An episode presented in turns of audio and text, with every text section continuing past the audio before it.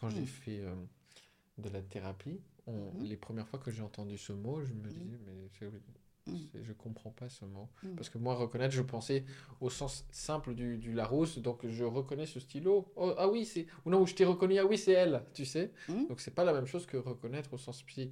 Oui. C'est quoi reconnaître En au fait, sens en fait, si tu veux, si on remonte dans, dans Ouais. le- dans- dans l'histoire du développement de la T, Mm.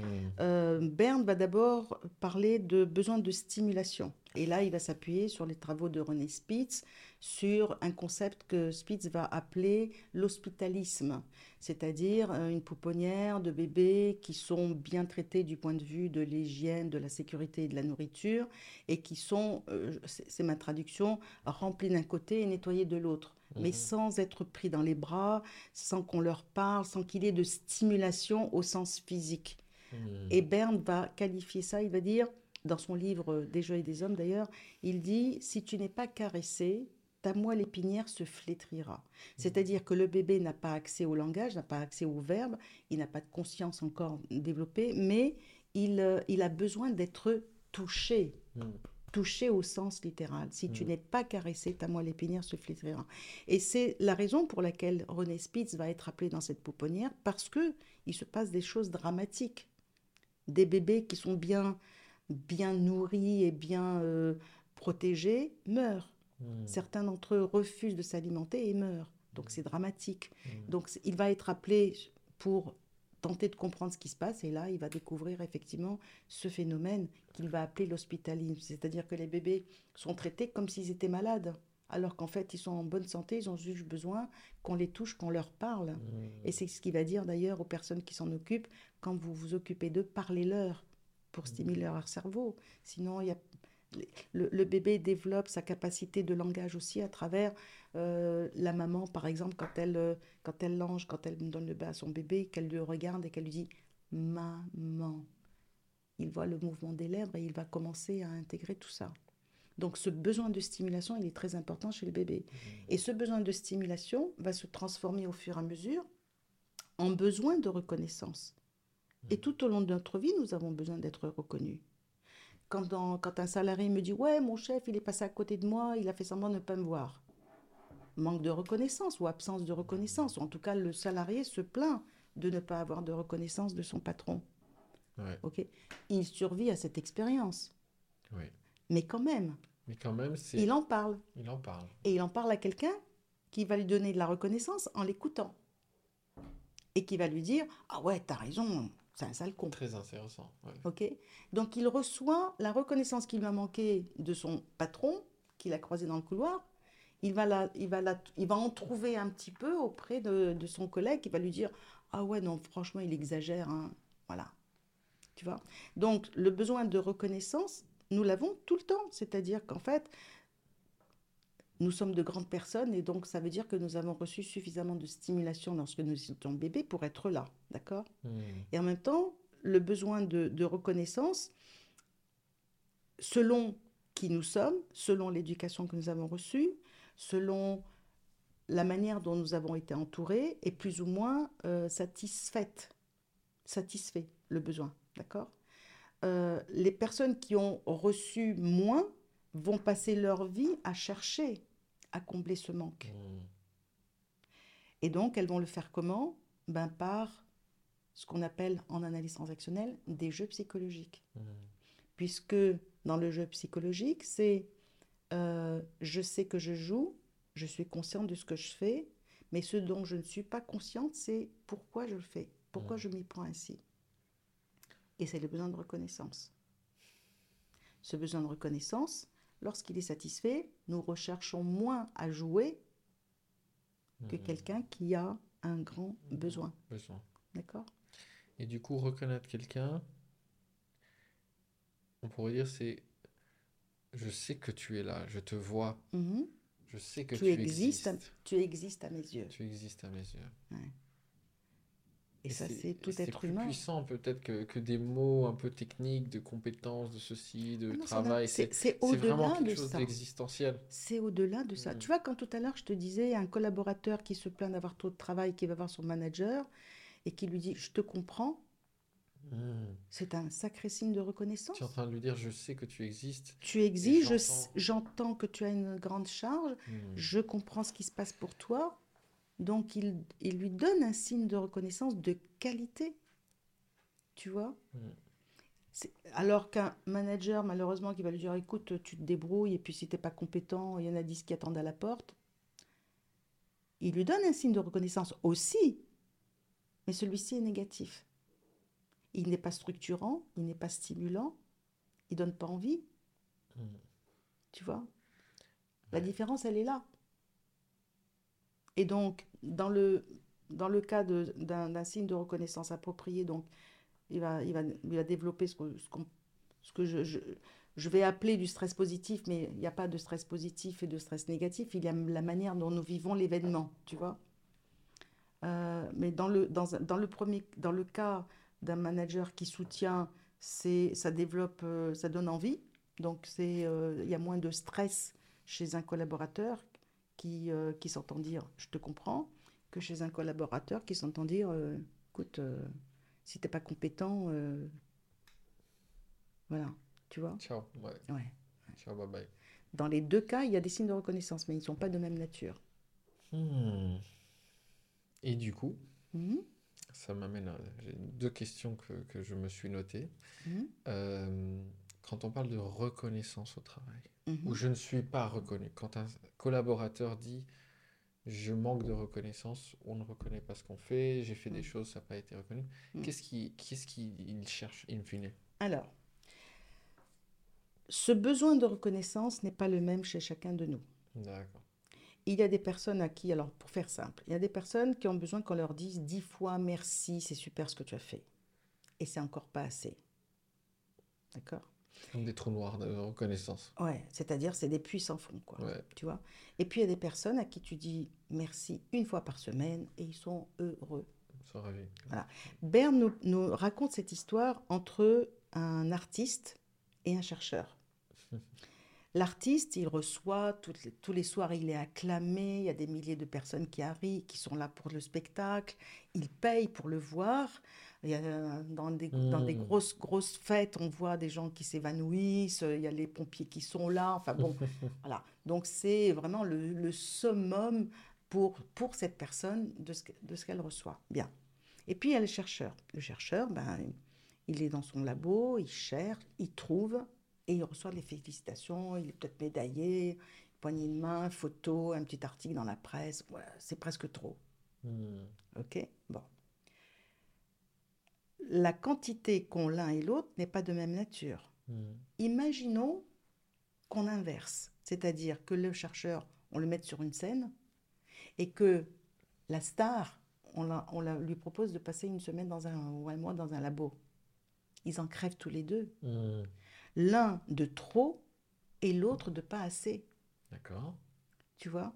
Donc cette notion de, de quantité, de signes de reconnaissance n'est pas la même pour chacun de nous. Et Mhm. donc c'est aussi le rôle du manager d'identifier chez ses collaborateurs quelle est... C'est un, c'est un peu facile pour moi de le dire de là où je suis. Quelle est la quantité, de quelle quantité chaque collaborateur a besoin? D'accord. Quand il a identifié ça, alors il ne s'agit pas de faire semblant non plus, attention, hein, Ça, c'est que- important, cette notion d'authenticité dans les signes de reconnaissance. absolument. Ouais. Parce que le collaborateur va très vite euh, s'en rendre compte. hein, si c'est ouais. les, les signes de reconnaissance en toc, hein, comme dit Berne. Hmm. Euh, donc il faut qu'il soit authentique, spécifique, gratuit, spontané. Hmm. Tu vois? Et le collaborateur n'y s'y trompe pas. Donc le, dosage doit être aussi approprié à la personne. Et à partir de là, chacun fait son job, chacun remplit sa mission. Euh, ça génère aussi de la coopération, ça génère euh, de la coopération dans l'équipe, ça génère de, de- du plaisir au travail, le plaisir au travail. Waouh. Hmm. C'est possible, ça? Oui. Ah, le plaisir. au travail, pour moi, ça relève à la fois j'aime ce que je fais d'une Mm. façon générale et j'aime ma profession. j'aime appartenir à cette entreprise Mm.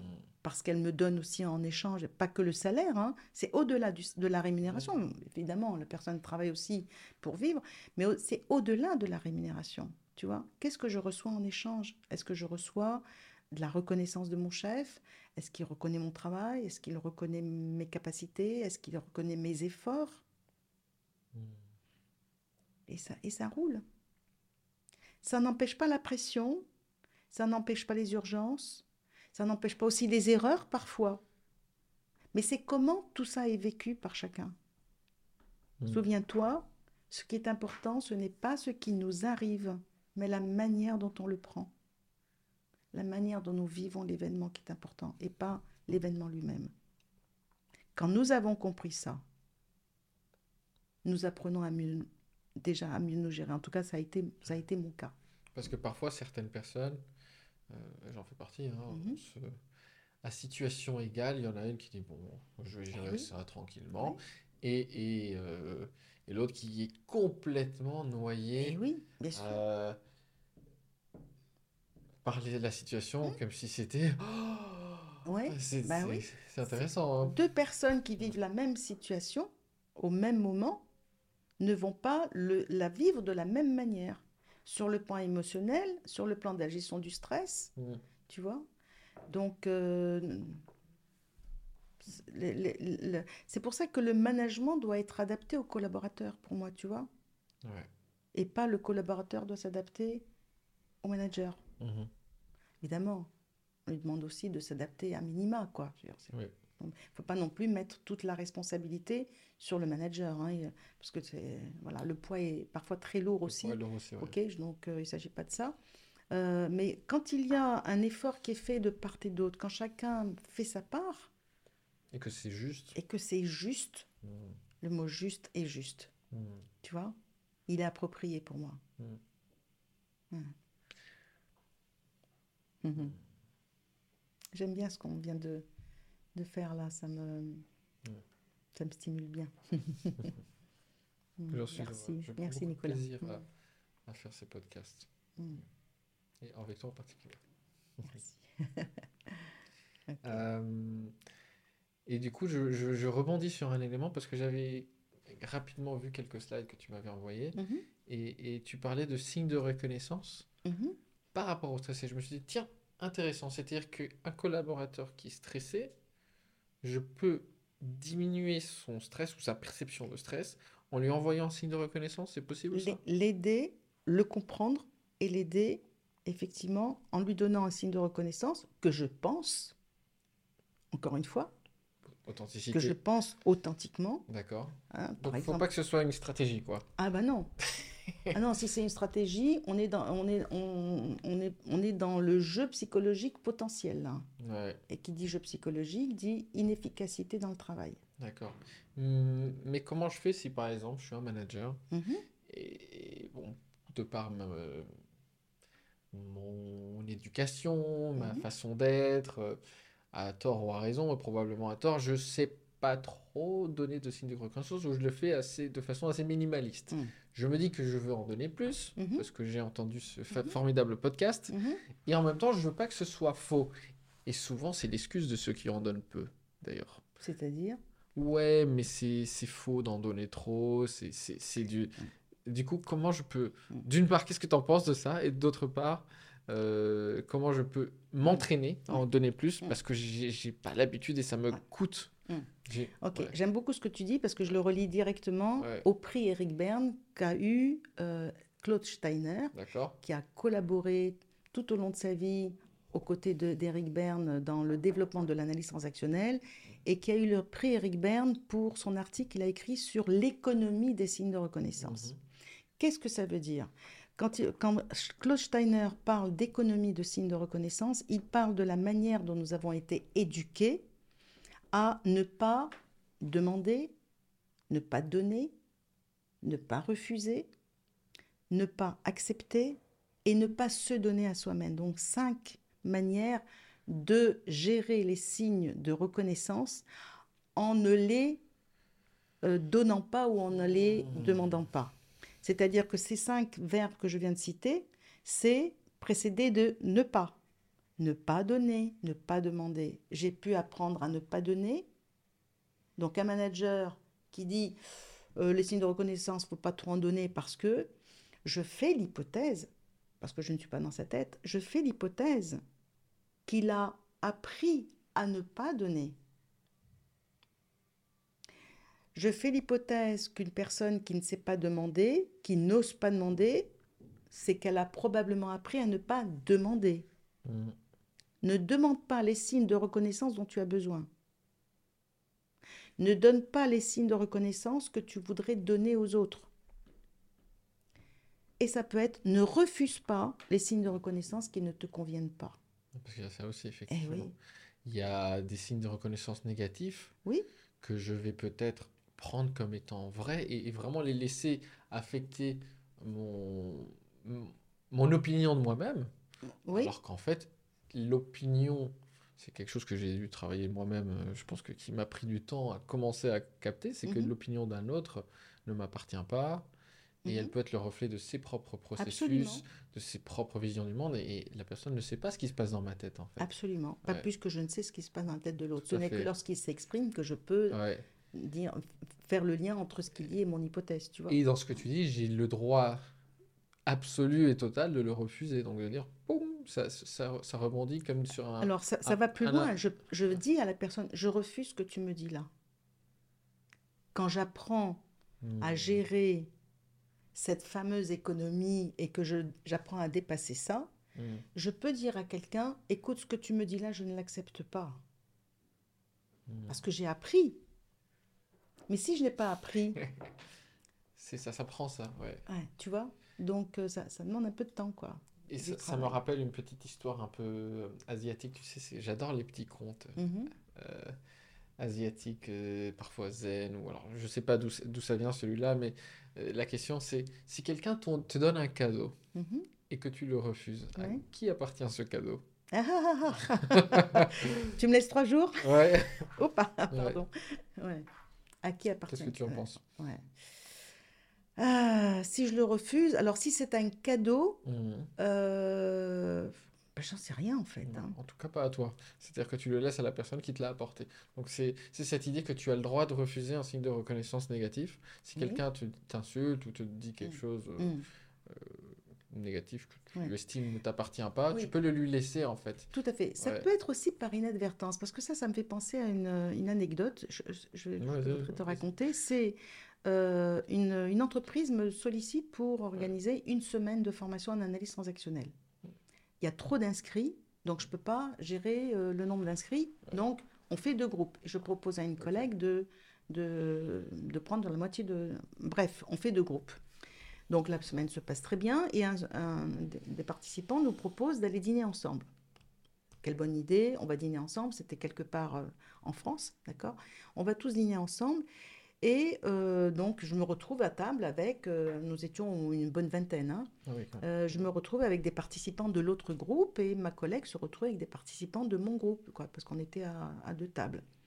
Et le lendemain matin, une participante me dit ceci, ben, il faut que je vous dise, Marlène, je suis contente d'être avec vous et pas avec l'autre formatrice. Oh, Qu'est-ce que je fais? Je l'accepte, tu vois? Ouais. Je l'accepte ou je refuse? Compliqué, hein? Eh ouais. Mm. Si je dis, oh merci, je suis en train de lui dire quoi? Que ma collègue euh, est moins bonne que moi en Mm. formation. Et donc là, elle me dit, nous sommes en AT, nous allions aborder les signes de reconnaissance et c'était pour moi l'occasion de lui dire, alors, je vais refuser ce signe de reconnaissance et je vais vous expliquer pourquoi. Dans la mesure où vous, faites un- vous me donnez un signe de reconnaissance par comparaison avec ma collègue avec laquelle je travaille depuis des années, je ne peux pas l'accepter. Mm. Est-ce que vous comprenez ce que je... Elle me dit, oui, j'ai compris. Donc ça a été un Super. très bon exercice pour elle, quoi. Ça a été apprenant pour elle. ouais. Ouais, et pour moi aussi, je dois Ouais. dire, parce que effectivement, j'étais surprise par euh, ce qui venait de se passer. En même temps, c'est important de le, de le souligner, tu vois. Je, je, tu parlais, euh, alors je, ouh, j'ouvre encore un, un gros sujet, mais tu parlais des gens qui cherchent de la reconnaissance. Mhm, Euh, il y a beaucoup de personnes, je ne citerai pas d'exemple évidemment, mhm. qui cherchent la reconnaissance ou cherchent à se donner de la valeur via le dénigrement de l'autre. Mm. ou en se mettant dans une situation qu'on appelle en athée OK plus, OK moins. Mhm. Oui. Qu'est-ce que tu dirais à propos de ça? Oui, c'est un, c'est un comportement qui, euh, que je rencontre. hein, euh, C'est ce que tu, ça me fait penser finalement, la comparaison. euh, Donc, euh, la seule façon que j'ai de me donner de la valeur, c'est de me sentir Mm. ouais. supérieur à l'autre, ou donc de rabaisser l'autre, parce que comme ça, je me, Je, je- ça me donne l'impression, ça me donne l'impression. ça me donne l'impression de Bien me sûr. valoriser, mais en réalité, je vais recommencer encore et encore euh, ça, tu vois. Là, nous ne sommes pas dans l'authenticité Mm. euh, des signes de reconnaissance, parce que ça revient à ce que je disais, si je le fais par comparaison à l'autre, Mm. euh, c'est la question, c'est quel est mon problème, quoi. Qu'est-ce qui fait que je me valorise ou je pense me valoriser en appuyant sur la tête de l'autre. Tu vois, ça me renvoie à la position de vie. Les Mm. positions de vie en analyse transactionnelle, c'est j'ai de la valeur, tu en as moins que moi. Ouais. L'un a de la valeur, je ne vais pas dire tu, hein, et je. Plutôt, Ouais. la personne qui, dit, qui tient ses propos dit euh, j'ai plus de valeur que toi, euh, ça relève de. Je le fais par comparaison et pas, et pas de manière euh, authentique, j'ai de la valeur, point final, quoi. Et du coup, j'en reviens à ma question. Euh, si je, si je suis un manager qui a du mal, je me, je me, je me dis, ah, tiens, touché, euh, j'ai du mal à donner des signes de reconnaissance. Mm. euh, on m'a peut-être fait le reproche de ne pas en donner assez ou de ne pas être reconnu dans, par- dans mon équipe. Mais du coup, j'ai cette économie-là, justement, j'ai Oui. su- de- Ouais. dans le fait de donner les signes de reconnaissance. Qu'est-ce que je peux mettre en place pour en donner plus et mieux, et en même temps qu'il soit authentique, Mm. alors que même que le même fait de les donner me donne l'impression d'être inauthentique. Et c'est souvent ça le mécanisme de défense qui se met en place. Alors, tu veux bien reposer ta question Ouais, donc je vais, suis un Ouais. peu alambiqué. Je vais, Alors, on, on va couper, je vais, je vais la reposer. Ouais. Si je suis un manager et que j'ai l'impression de pas donner assez de signes de reconnaissance au Mhm. regard de ce que tu viens de me dire, ouais, qu'est-ce que je peux mettre en place Mm. pour m'améliorer, pour pratiquer ça? D'accord. Alors, déjà, dans ce que- dans- il y a une réponse dans ta question, puisque tu dis, euh, quand tu dis, je, je me rends compte que je ne donne pas assez de signes de reconnaissance, donc le fait de, de- d'identifier, tu vois, de lever la méconnaissance sur ta capacité à donner des signes de reconnaissance, Mm. c'est déjà un pas en avant. D'accord. tu vois.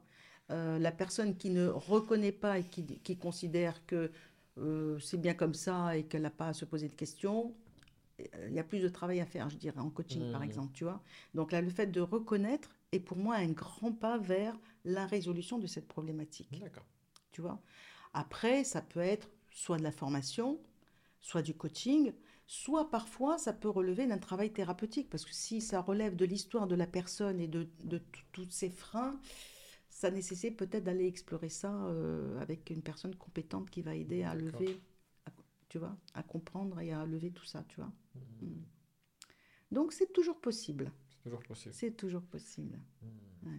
Et il y a plein, aujourd'hui, nous avons la chance d'avoir euh, pléthore de, de professionnels. Quand je dis pléthore, c'est pas péjoratif, hein, euh, de professionnels qui peuvent euh, aider euh, les, les gens, les salariés, les managers dans différentes problématiques qu'ils rencontrent dans leur management, tu vois.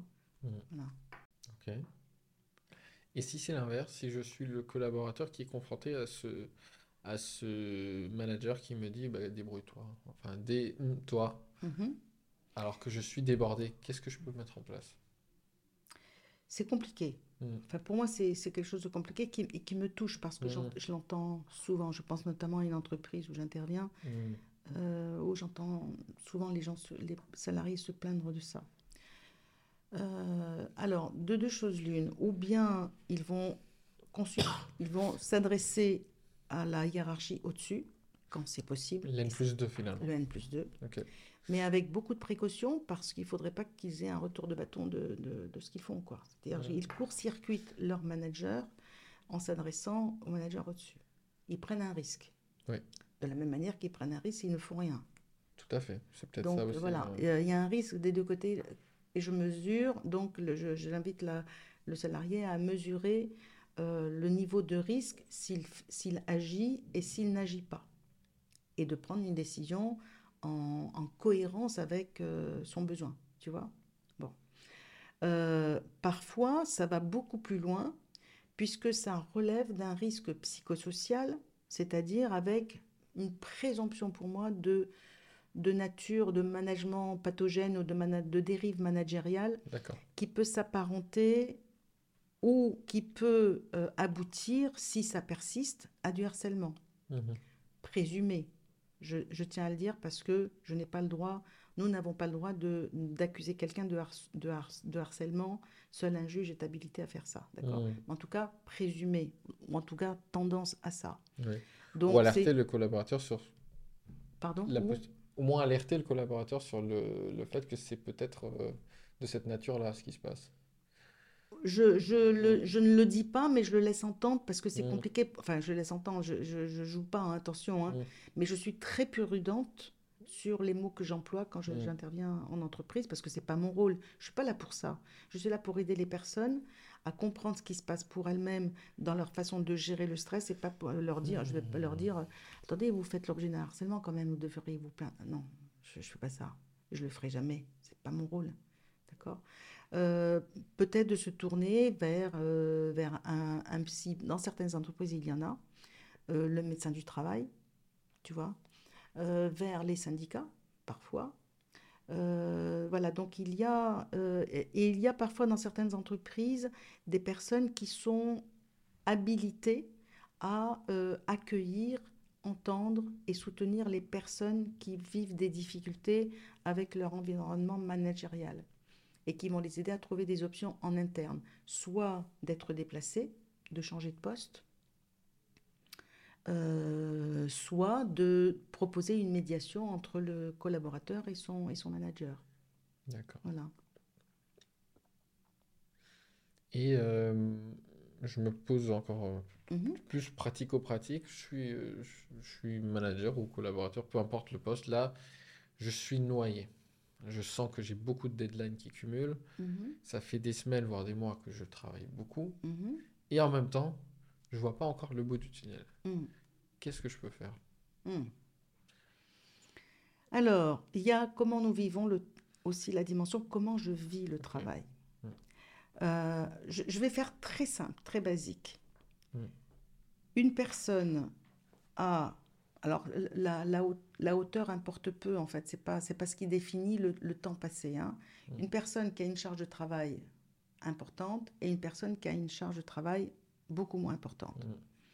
La personne qui a une charge de travail que je qualifie de moins importante peut stresser beaucoup plus que celle qui a une grande charge. Mm. C'est comment nous vivons les événements. Une personne qui a deux choses à faire peut paniquer beaucoup plus qu'une personne qui en a 30, Mm. tu vois? Donc, comment je vis le travail et comment je vis les échéances? Mm. Et ce que je propose à cet endroit-là, c'est de faire un, je fais un, un lien avec la gestion du temps, c'est est-ce que tu as une liste de tout ce que tu as à faire? Établir une liste de toutes les tâches, de toutes les missions. Donc il y a quand même une part d'organisationnel à prendre Et en oui. Une part voilà, Ouais. une part d'organisation et la capacité à dire ma charge de travail est de 1000 heures, par exemple, et je dois la faire en 300 heures par rapport aux échéances. Mm. Donc, quand je vais voir mon chef en lui disant voilà, ma charge est de 1000 heures et je ne dispose que de 300 heures pour faire tout ça, comment je m'organise Il y a des chiffres. C'est-à-dire que c'est concret. Si je vais voir mon chef en lui disant j'en peux plus, j'ai trop de boulot, qu'est-ce qu'il entend? Il entend quelqu'un qui se plaint. Oui, C'est pas la même chose, tu vois. même chose. Et c'est aussi plus aidant parce que le manager, il peut aider quand il y a... C'est concret. Et donc, il va, il va chercher avec, euh, avec le collaborateur, avec l'équipe, des solutions. Ou il va lui dire, je te comprends, on va regarder ensemble quelles sont les priorités? Mais il y a une liste. Mais s'il n'y a pas de liste, Mm. une liste dans la tête, moi en gestion du temps, je dis toujours, une liste dans la tête, ce n'est pas une liste. C'est pas une liste. Mm. Pourquoi? Parce qu'en plus, pendant que je travaille sur un dossier, j'ai ma tête qui part ailleurs en me disant, faut pas que j'oublie ci, ah il faut que je pense à ça, et puis Mm. machin, il faut que je l'appelle, et puis j'ai des photocopies à faire pour le dossier machin, et puis il faut que j'appelle le client parce que Donc la liste permet aussi de déposer oui, et d'avancer. c'est une sauvegarde, C'est une sauvegarde. ouais. tu vois. Mm. Et, euh, de la même manière qu'on fait des sauvegardes sur son ordinateur, Mm. ben, on fait une sauvegarde de sa mémoire. Donc je fais une liste pour déposer Ensuite, je définis les temps nécessaires pour chaque mission, chaque dossier, chaque tâche. Évidemment, euh, si je dois faire trois photocopies, je ne vais pas le- forcément le mettre dans ma liste. Ou alors, je le mets juste en rappel, parce que ça va me prendre 30 secondes. Mais quand même. OK Donc, je fais ma liste de ce que j'ai à faire. Je mets en face les temps nécessaires. Et puis, je mets au bout les échéances. Hmm. Et je fais mon calcul à double entrée, comme ça, et je regarde le, le, le temps dont je dispose pour faire ce que j'ai à faire. Des fois, ça rentre, c'est cohérent. Et donc, je me suis fait, euh, je me suis fait du, du mouron pour rien, je me suis fait du stress pour rien. Et donc, ça me rassure. Et donc, là, je me mets au travail. Soit réellement, ma charge est trop importante. Et plutôt que de stresser, je vais voir mon chef pour lui dire voilà ce qui se passe. Et on peut prioriser, tout simplement. Voilà, et c'est mon chef qui va prioriser, c'est pas moi. C'est-à-dire qu'en fait, lui, il a des éléments dont je ne dispose pas pour gérer les priorités. Ouais. Et il va me dire, bah, tu commences par ça, et puis tu fais ça après, et ça après. En, en tant que chef d'entreprise, c'est quelque chose qui m'arrive souvent. Je ne vais même pas parler de moi-même parce que ça m'arrive beaucoup. Oui, Mais parfois, je, je lance plein de, de projets euh, Mhm. à mes équipes, Mhm. aux équipes. Mes équipes, c'est, on comprend, mais je trouve ça un peu prétentieux de dire euh, mes équipes. Je lance plusieurs projets aux équipes et, et je, je sens que ah, là, ils j'en ai trop mis Mhm. et surtout, je n'ai pas priorisé. Et, et je précise bien, je ne m'attends pas à ce que tout soit fait tout de suite, Mhm. mais il faut- effectivement, il faut qu'on fasse un point pour Mhm. mettre les bonnes priorités Mm. parce qu'il y a des choses qui sont plus importantes que d'autres, qui ont plus de valeur. De...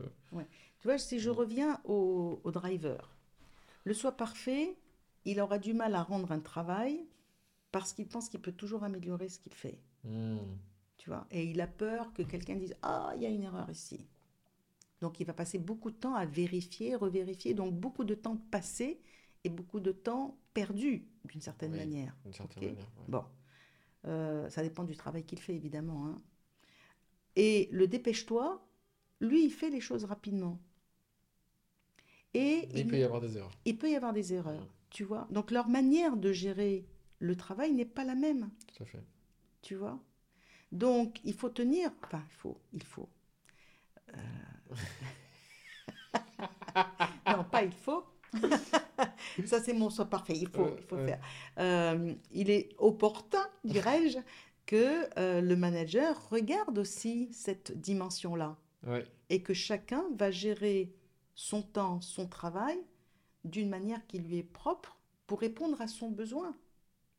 Le besoin de précision, le besoin d'aller vite, le besoin de briller, le, be- Mm. le besoin de râler, le besoin de faire plaisir aux autres. Mm. Avec tout ce que je viens de dire là, j'aborde de nouveau les drivers, Mm. tu vois? Donc, euh, la gestion du temps, c'est une gestion du temps par, euh, par individu, quoi, par collaborateur, et c'est important d'adapter tout ça. La gestion du temps, déjà, c'est important. Mm. Et en même temps, moi, en tant- moi, ce que je vis parfois, c'est que Mhm. ce qui me stresse, bon, on pourrait faire tout un épisode sur la procrastination, mais Mhm. on va peut-être pas trop rentrer dedans, même si c'est lié. Mhm. Parfois, je procrastine et je génère du stress, Mhm. Non pas pour la simple charge de travail, mais parce qu'il y a des décisions que je n'ai pas envie de prendre et que je repousse. Ok. Alors, sur la procrastination, encore un podcast possible, Ouais. puisque dans la procrastination, il y a deux peurs, Mm. selon les psys.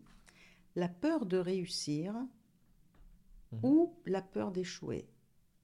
Et donc, la personne, elle est dans l'inhibition, c'est-à-dire elle, elle bloque, Mm. tu vois? Ouais, tout à fait. Après, il s'agit de- d'explorer qu'est-ce qui fait que je procrastine? Alors, Mm. je peux procrastiner euh, un jour et puis finalement me mettre au travail. Mais tu vois, c'est classiquement, c'est ah là là, ce dossier, alors, hein, dialogue Mm. interne, ah ce dossier, ça fait trois jours qu'il est là, il faudrait que je m'y mette quand même. Et puis mon téléphone sonne. Et puis hop, je Mm. mets le dossier de côté, je réponds au téléphone et je passe à autre chose. Et le dossier est toujours là. Je reviens une semaine après, ah là là, ce dossier, oh, ça fait huit jours quand même, il faut que je m'y mette. Ah, mais au fait, il faut que j'appelle machin. Hop, tu vois, je le mets de côté et je fais autre chose parce que j'ai plus urgent, j'ai plus important. Et il y a un rapport un peu bizarre à avoir avec la procrastination qui est de déjà l'accepter.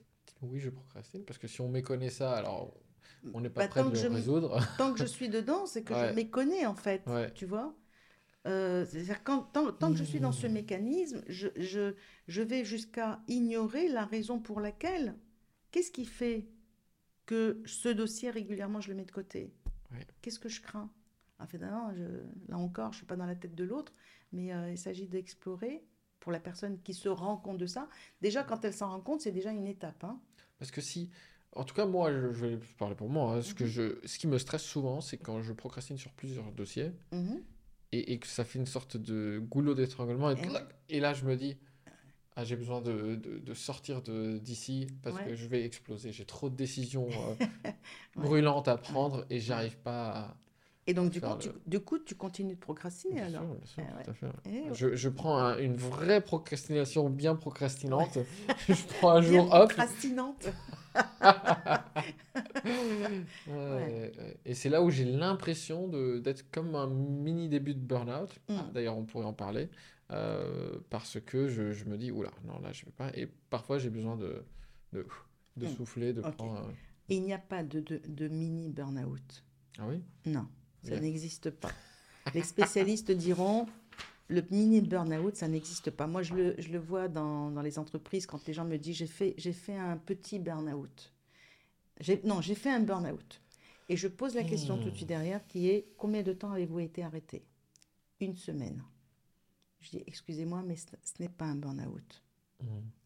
Un arrêt d'une semaine, c'est un gros coup de fatigue Ouais.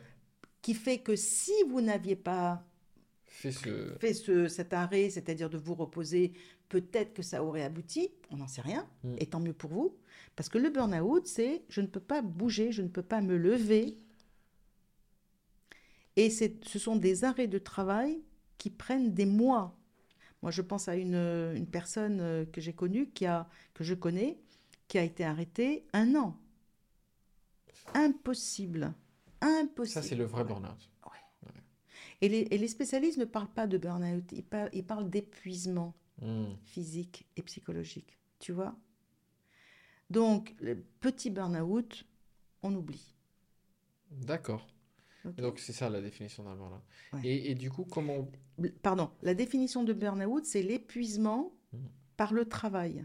Quand je dis par le travail, ça veut dire qu'une mère de famille peut faire aussi un burn-out. Mhm. C'est l'épuisement que l'on ne voit pas venir d'ailleurs, hein, et qui un jour rattrape la personne et la personne ne peut plus bouger. Ça peut se traduire par une hospitalisation. Enfin, souvent, ça se traduit comme ça, par un arrêt de travail ou par une hospitalisation, par une cure de sommeil, par euh, tout un traitement, Mm. tu vois. Donc, c'est pour ça que j'insiste, le petit burn-out n'existe pas. C'est des, de des coups de fatigue qui sont des alertes, ok? Des alertes. ce sont des alertes et il faut faire attention à comment je me nourris, comment je dors, qu'est-ce que je fais comme activité, est-ce que euh, le travail me prend 90% de mon temps, voire des fois 120% de mon temps. Mm. Et là, il y a des, des choses à faire. À rééquilibrer. Eh oui, à rééquilibrer.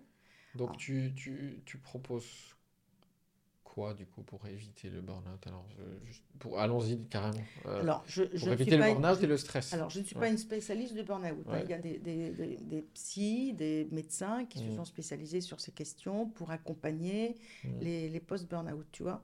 Parce que ça nécessite un accompagnement euh, psychologique et ça nécessite un accompagnement pour la reprise au travail. Oui. La, ok, la reprise d'activité. Euh, pour, alors, ta question, c'est pour éviter. Pour la prévention La prévention, la que- prévention, c'est qu'est-ce que mon corps me raconte? Les, les mots MAUX, les, les mots MOTS, pardon, que je ne, ce que je ne dis pas se transforment en mots MAUX. Mm.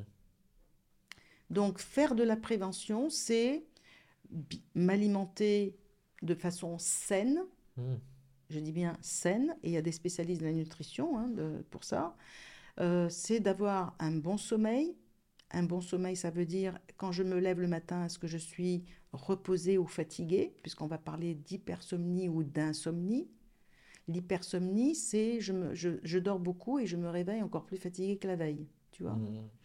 Et euh, de l'activité, l'activité, c'est-à-dire euh, d'avoir du lien social, avoir des, voilà, euh, faire la fête, enfin faire la fête, avoir, avoir un environnement qui me sorte de mon activité professionnelle, tu vois. Mm. Les amis, la famille, euh, sortir, se balader, euh, partir en vacances, euh, sans mon ordinateur autant que possible, tu vois. Voilà. Tout ça, ça participe à l'équilibre et à la santé. Ouais. Et puis, j'ai- puis j'aime bien ajouter aussi dans les formations le rire. Le rire. J'avais fait, j'avais fait une conférence dans le cadre de, d'un, d'un de nos congrès euh, de, de l'IFAT, qui est notre association nationale d'analyse transactionnelle. Euh, j'avais fait une conférence sur le thème de le, le rire comme facteur de santé au travail. Et mes recherches m'ont amené à regarder combien, en moyenne, combien de minutes un Français riait en moyenne dans les années 30. Et combien de minutes un Français rit aujourd'hui avant Covid.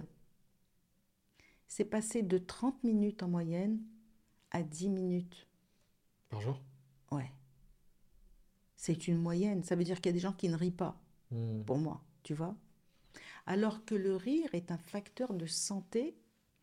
Là où il y a le, il y a un médecin qui dit, euh, je- si je me souviens plus de son expression, c'est là où il y a le rire, les organes, les organes si- sont silencieux, donc c'est un facteur de santé, tu vois. Mm. Et le rire va provoquer, en fait, d'abord on, on inspire plus d'air quand on respire, donc on s'oxygène mieux. Mm. Et ça participe, en fait, il y a une, une espèce de gymnastique douce qui commence par euh, la, la bouche, la gorge, le- les épaules, et qui descend le long du corps. Donc, euh, ça active la circulation du sang, ça active euh, la- le bon fonctionnement des intestins, euh, et ça participe aussi au niveau psychologique à, à- à, comment dire, à, à un, à un éveil, quoi. Tu vois? Et c'est peut-être ce que tu disais, cette prise de recul par rapport au, au stress. Oui. Parfois, il faut en rire aussi. C'est quand on, quand on stresse, c'est aussi parce qu'on on est happé par, par Je, le- je suis, je suis dans mon truc, je suis Ouais. dans ma situation et je ne regarde pas, je, je n'ai pas une vision assez large de mon environnement, tu vois. Voilà. Donc, je stresse par rapport à une situation, je m'assois, j'écris ce qui se passe pour moi Hmm. et j'écris quel est mon besoin. Et je regarde ça de manière objective. Là, quand je fais référence à ce qu'on appelle l'état du moi adulte, qu'est-ce qui se passe réellement, tu vois? Et l'état du moi adulte me permet de regarder objectivement la situation pour prendre une décision réfléchie et euh, efficace.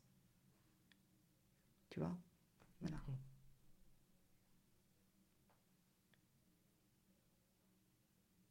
C'est une belle conclusion, je trouve. Ouais.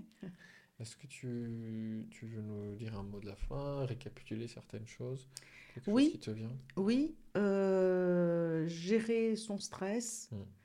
gérer le stress au travail ou Mm. le stress d'une façon générale, c'est regarder, apprendre, apprendre à regarder objectivement les situations dans lesquelles nous pouvons agir, Mm.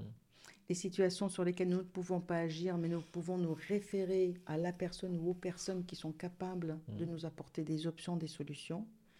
Et dans certains cas, euh, faire appel à des professionnels.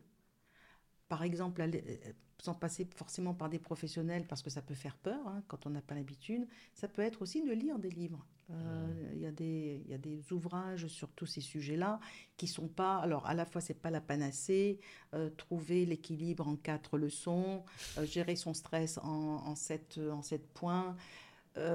C'est- voilà, c'est léger et en même temps pour des personnes qui ne connaissent pas ces sujets-là, c'est une belle porte d'entrée pour Oui. prendre conscience de Mm. certains mécanismes et c'est et c'est malgré tout aidant, tu vois. Mm. Mais ce n'est pas, je sais pas, j'achète un livre à 10 balles, à 10 euros et, euh, et je suis guéri. C'est pas comme ça que ça marche. Mais ça me donne des pistes. Ça me donne des pistes. Ça donne des pistes, ça m'aide à réfléchir et à peut-être à creuser certains sujets qui peuvent m'amener à, Mm. à euh, être accompagné en coaching, en formation, en supervision, en thérapie, etc. Wow. Voilà. Hmm, Merci. Marlène. Hmm. Eh bien, merci à tous. euh, C'était passionnant. Euh, on se retrouve pour le prochain épisode. Merci beaucoup, Marlène. Merci à toi, Nicolas. C'était un vrai plaisir. Pour moi aussi. À bientôt. À bientôt.